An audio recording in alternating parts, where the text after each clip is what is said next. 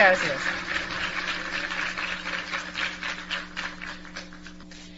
Bueno, empiezo por contar un poquito de, mi historia desde la infancia. Eh, yo nací en una familia muy especial. Unos padres con una gran dedicación a los hijos, con mucho amor, con muy buen ejemplo, nos criaron. Mi mamá, la recuerdo con mucho cariño, era muy dulce, pero tenía una gran dificultad que era su temperamento. Ella era colérica, colérica, controladora y castigadora. Y mi papá era una persona eh, muy dulce, muy cariñoso, muy dedicado también a su familia. Eh, era una persona que yo ahora recuerdo de una forma diferente a como lo vi en, el momento en que él vivía, porque yo no tenía la conciencia para mirarlo como en ese momento. Una persona que se daba al servicio de todas las personas, con mucho cariño, y la vida le dio oportunidades eh, que en otra persona de pronto la hubiera aprovechado para lucrarse. Pero en lugar de que ese poder que tuvo en sus manos lo aprovechara para él lucrarse, jamás lo hizo para eso, solamente lo hacía para ayudar a muchas personas. Entonces, ese tipo de educación que recibimos, pues no nos ayudaba mucho en la vida. El común denominador de nosotros era débiles de carácter, desafortunadamente. Eso permitía que fuéramos inseguros, con muchos miedos, y a la hora de tomar decisiones no siempre lo hacíamos en las formas adecuadas.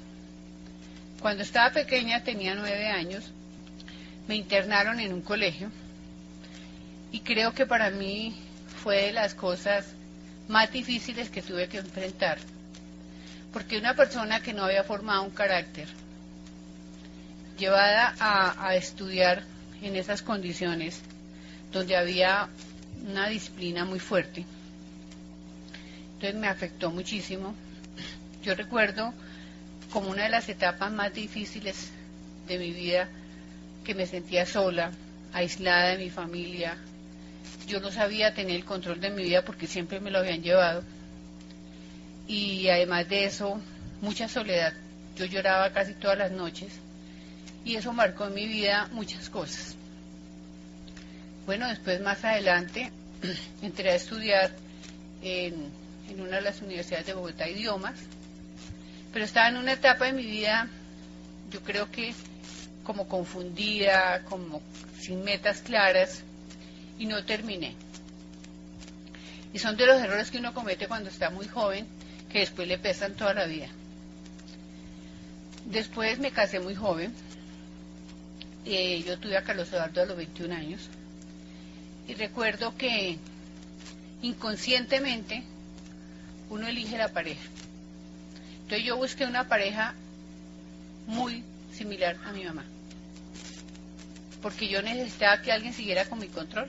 Mire cómo son las cosas inconscientes. Entonces desde el principio realmente el matrimonio fue difícil.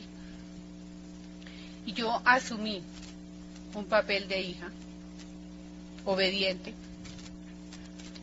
No culpo a nadie de eso.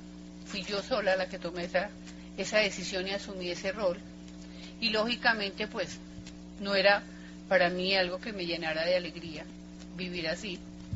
Llegaron mis hijos, eso fue un regalo de Dios, porque yo volqué mucho el cariño hacia ellos, la dedicación, y eso me dio mucha vida.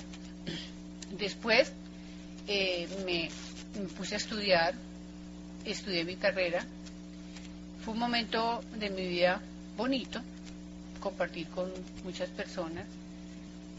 Después de eso, eh, tomamos la decisión de hacer un viaje a Europa. Un mes antes del viaje mi papá falleció y pues en esas circunstancias nos fuimos. Recuerdo que esa vez para mí Europa no tuvo nada especial. Bueno, después del viaje a Europa yo llegué, me dediqué mucho a mi familia, y de paso todo el mundo el que tenía alguna vuelta pues yo era la mamá útil o la persona útil para ayudar a solucionar. Siempre viví en función de lo que las otras personas necesitaban de mí, no lo que yo realmente necesitaba. Eh, mis hijos han sido personas que han sido de metas, sobresalientes en todo lo que ellos han hecho, pero todo esto se lo deben también a su papá, porque era una persona que le encantaba la cultura, la parte intelectual, es filósofo, escritor, y toda esta parte fue una parte ventajosa para ellos. Pero en ese momento de mi vida, yo como estaba, pues como mal, yo vivía deprimida. Inclusive mis hijos, que ellos me quieren mucho y yo los adoro, también no veían la imagen de la mamá para admirar, ¿no? Entonces, pero era la imagen que yo proyectaba. Esa era mi, la, la imagen que yo daba de mí misma. Puse un jardín infantil y como mi situación no era la mejor, pues lógicamente no fue el más próspero de los jardines. Eh, una amiga tenía un jardín cerquita, yo trasladé mis niños porque dije no puedo continuar con este, esta situación que aumentaba los gastos. Eso fue muy difícil adaptarme. Cinco minutos que llegaba tarde, miraban el reloj y decía, ¿se le pegaron las cobijas? Se me hacía terrible. Si necesitaba salir a algún lado, un momentico, no, no se puede porque los niños, ¿sí? Entonces es muy difícil, después de tener un negocio propio, empezar a depender de alguien. Eso me sirvió para valorar también este negocio. Bueno, después del jardín eh, llegó el negocio a nuestra vida y fue una forma pues inesperada. Una hermana escuchó sobre el negocio y nos invitó a Carlos Eduardo y a mí. Fuimos a una reunión. Yo recuerdo que a mí me impactó cuando hablaron de desarrollo personal. Y entonces me, impactó el negocio por ese lado. Le dije a Carlos Eduardo, yo voy a, yo quiero hacer ese negocio, pero yo voy a hacer algo. Yo te ayudo a conseguir gente. ¿Cómo se te ocurre? Tú lo puedes hacer. Yo no, Carlos porque eso a representar muchas dificultades y realmente yo sabía por qué lo decía. Estábamos en un momento de una crisis bastante fuerte pero bueno, en este momento que ya llega el negocio a la vida de nosotros, pues la, situación que, yo tenía de antes, pues era muy difícil.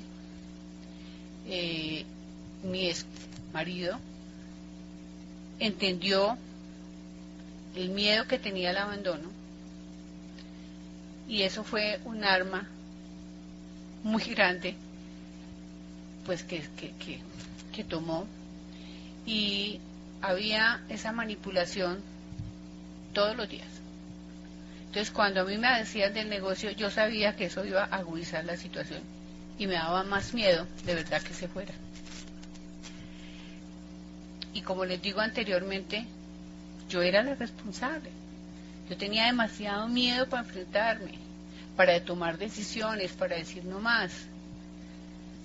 Después un día estaba llorando y mi hija Laura y se paró en la puerta y se acercó. En ese momento yo me sentí como bien, que, llegaba alguien a hablar conmigo y me miró y me dice, mamita, perdóname, pero te voy a decir una cosa.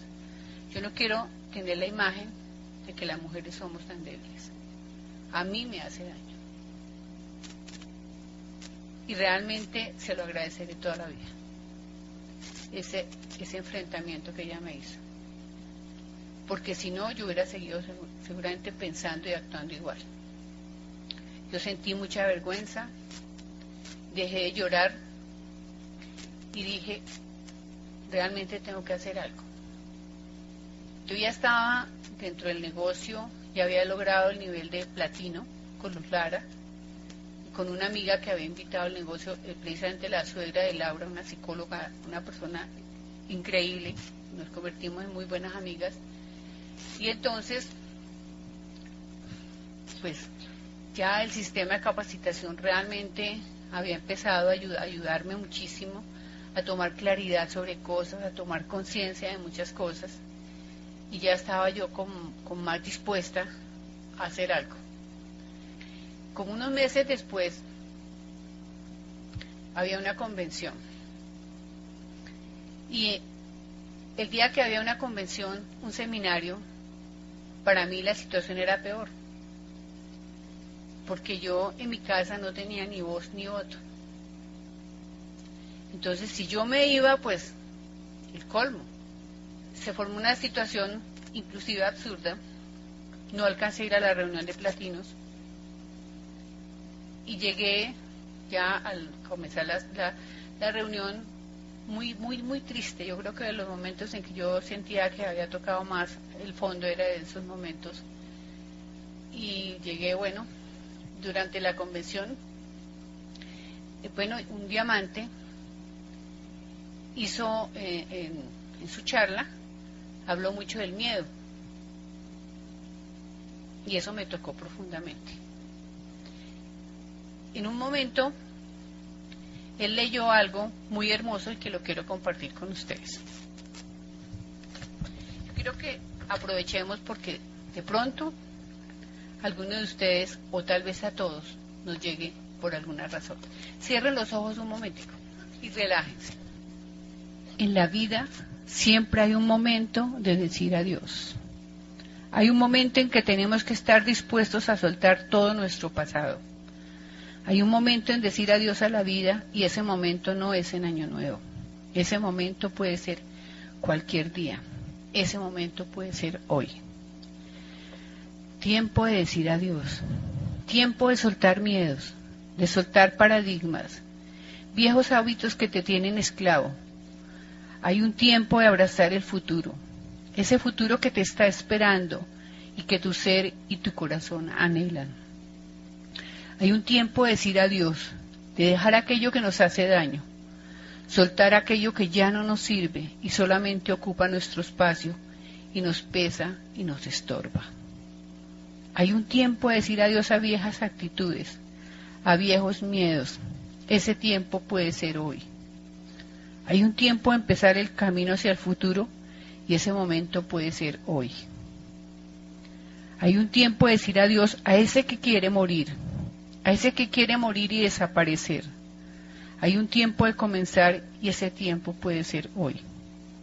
Hay un tiempo que puede ser hoy, donde tú alcances tu estatura real, donde descubra lo que eres, que camines hacia lo que eres, que dejes salir tu naturaleza divina, la tuya y la mía, que descubra lo grande que eres, que olvide lo que te dijeron, que olvides incluso lo que alguien te dijo o lo que tú mismo te repites. Hay un tiempo de decir adiós y ese tiempo puede ser hoy. Hay un tiempo para ser diamante y ese puede empezar hoy. Hay un tiempo de decir adiós y deseo. Te deseo de todo corazón que sea hoy. Camina hacia diamante. Tus sueños te esperan. Que Dios los bendiga. Ya pueden abrir los ojos. Imagínese que con la sensibilidad a flor de piel, este tema para mí fue impresionante.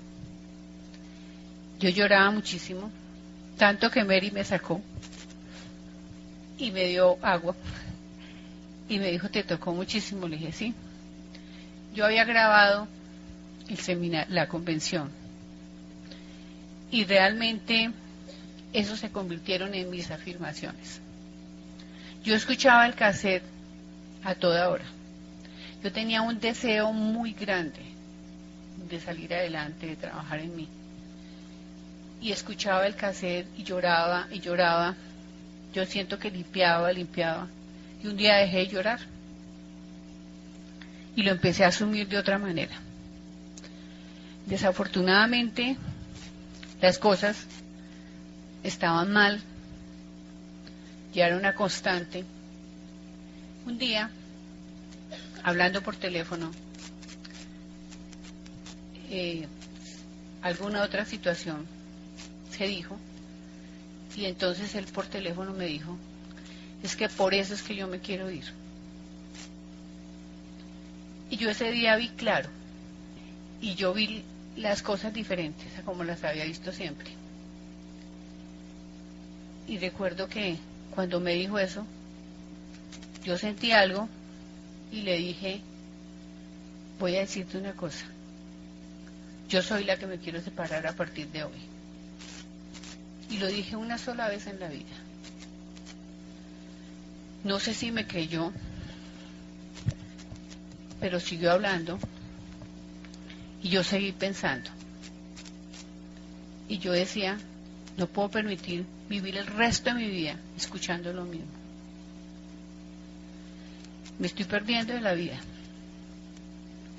Después le dije, yo creo que no hay nada que hablar. Lo que te dije es en serio. Hablamos en la noche. Y colgué. Y había un amigo que es psiquiatra y lo llamé y le conté. Entonces me dijo, en tu historia, tú peleas y te contentas. Y yo quiero que tú tengas claro lo que quieres hacer porque tú no te puedes arrepentir de una decisión como esta. Escribe en una hoja por qué razones es importante que estés con él y qué ganas estando sola. Y que Dios te ilumine. Bueno, yo esa tarde realmente me desconecté de todo y me puse a hacer la lista ya pues con, una claridad mucho más grande, en la noche cuando llegó, normal, nada había pasado. Era una de las miles de veces que se había dicho lo mismo. Yo lo miré y le dije, lo que te dije es en serio, yo me quiero separar.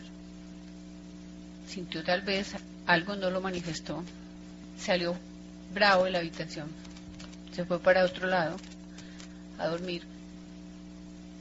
Créame que esa noche yo sentí, experimenté algo que hace, o que tal vez nunca había sentido, como que me respetaba a mí misma, como que era coherente con muchas cosas. Y de ahí, pues realmente fue el momento en que mi vida empezó a cambiar. Yo le quiero hacer un mensaje a las personas, a las parejas que están acá. Para mí el matrimonio es lo más lindo que la vida le puede dar a uno. Compartir la vida con alguien fue lo que yo siempre deseé. Pero es, es, es la unión de dos voluntades. Es el trabajo de dos personas para construir la relación. No lo puede hacer una persona solamente. Treinta años pensando que yo podía cambiar a otra persona. Y después entendí que nadie cambia, porque cada persona tiene libre albedrío de ser como es. Y yo era la única que podía cambiar. Y esperaba el cambio era en otra persona. Viví mi vida entera esperando que me reconociera. Hacía todo pensando que era la forma como me reconocía. Y no era por ahí. Desafortunadamente, el reconocimiento se lo tiene que dar es uno mismo. Con las cosas que uno llegue a realizar, sentir esa satisfacción del logro personal. Y bueno, yo no quiero decir soy la víctima, porque no lo soy. Yo asumí el papel de víctima muchos años y jugué a ese juego.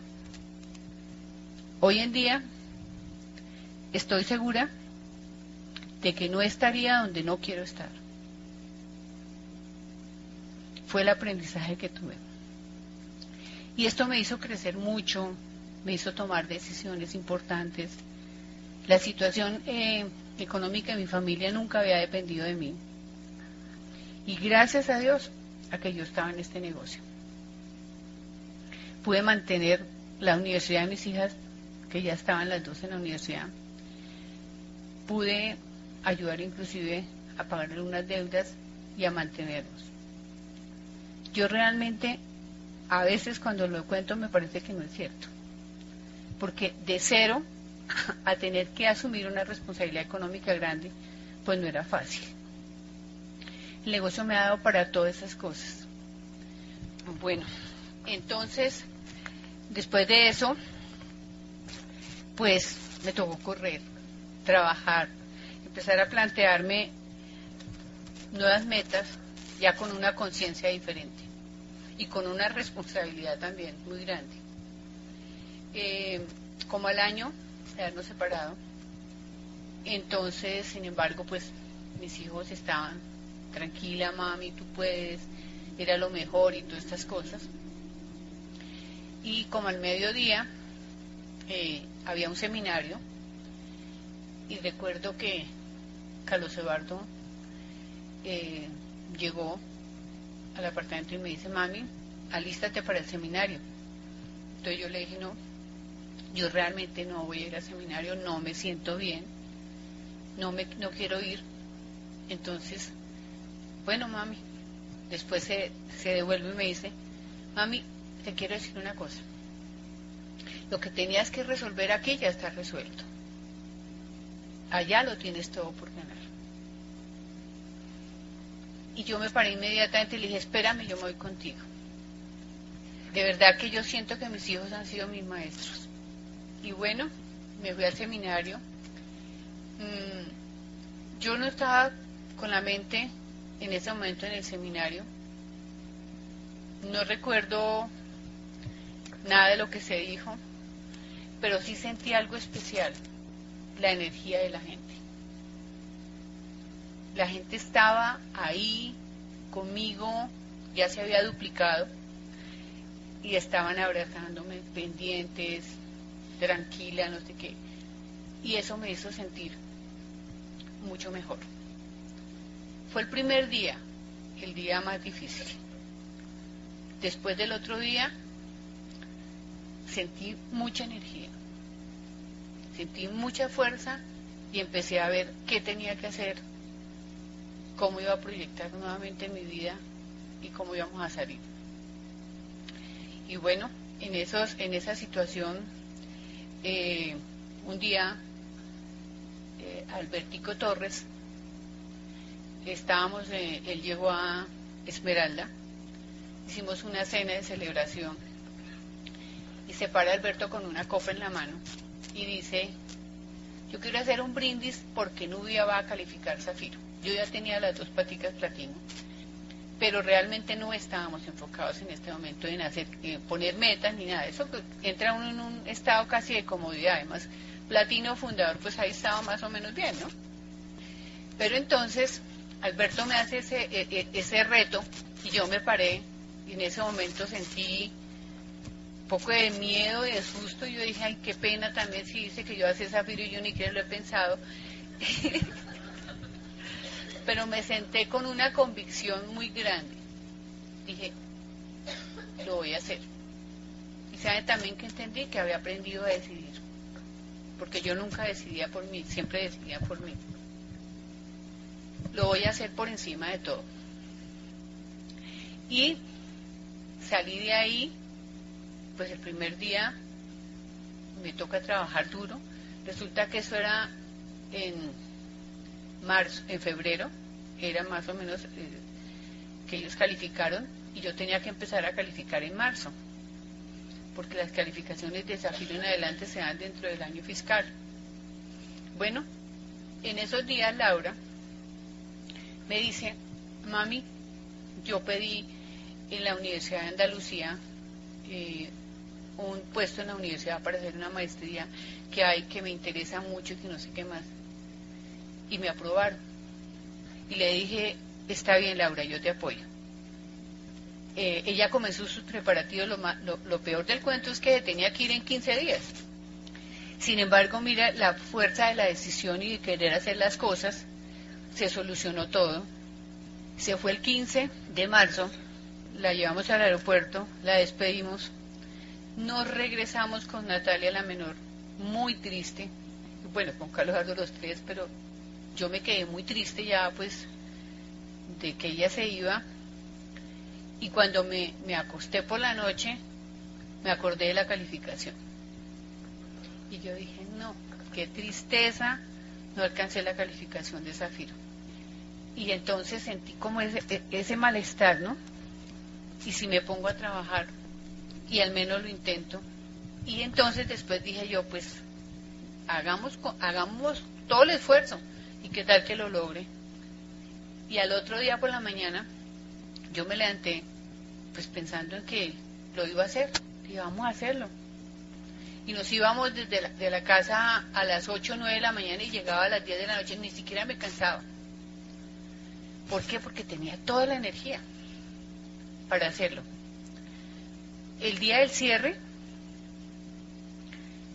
faltaban 200 puntos. Obviamente que ya se hacían. De ahí nacieron cosas muy bonitas. Un modelo a seguir, que era enseñarle a la gente a ganar dinero rápido. ¿Sí? Yo les digo algo que yo sentí en ese momento, una gran paz interior, una felicidad enorme. Y le decía a Dios, gracias por regalarme un momento de estos porque llegar ahí no fue fácil. Tuvimos que atravesar un camino bastante difícil, pero gracias a Dios que me dio la fuerza para arrancar en los momentos en que ya no quería dar un paso más. Y la cantidad de veces que muchas personas me dijeron que no al negocio. Y la cantidad de veces que yo fui a una reunión y no llegó nadie. Pero gracias a Dios, mi persistencia y mi deseo de superación, pues me llevaron a encontrar algo tan maravilloso. Y les quiero decir a los que están por primera vez, a los que llevan más tiempo, que la mejor oportunidad que tenemos en la vida, créanme que la que yo conozco por lo menos, para crearnos algo mejor, para crecer más dentro de nosotros es este negocio. Les deseo de corazón muchos éxitos y que pase lo que pase, continúen adelante. Y que mi Dios los bendiga.